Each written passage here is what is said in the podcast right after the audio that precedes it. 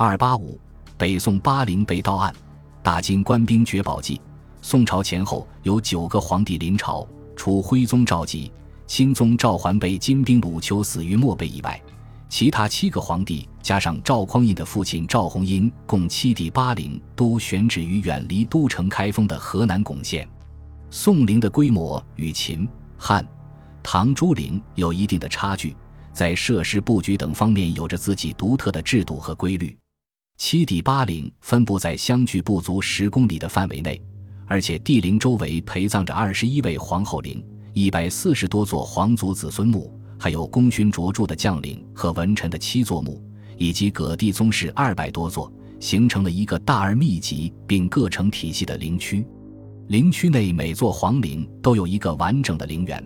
陵园分为上宫和下宫，远离京都下葬，送葬耗费颇大。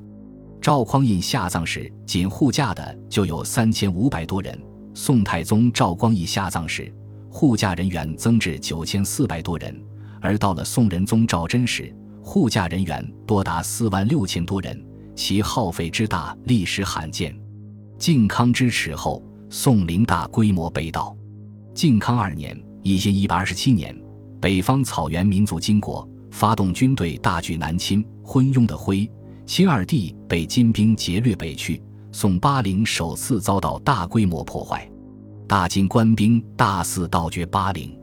南宋绍兴十年（一千一百四十年），抗金英雄岳飞大败金兀术于朱仙镇后，专门派人前往查看北宋皇陵，并加以整修。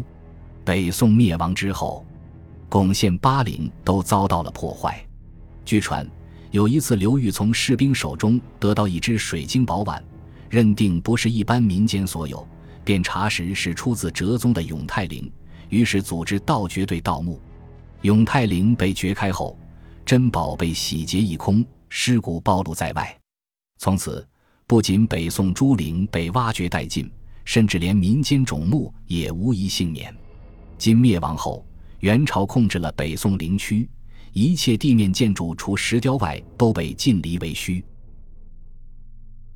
本集播放完毕，感谢您的收听，喜欢请订阅加关注，主页有更多精彩内容。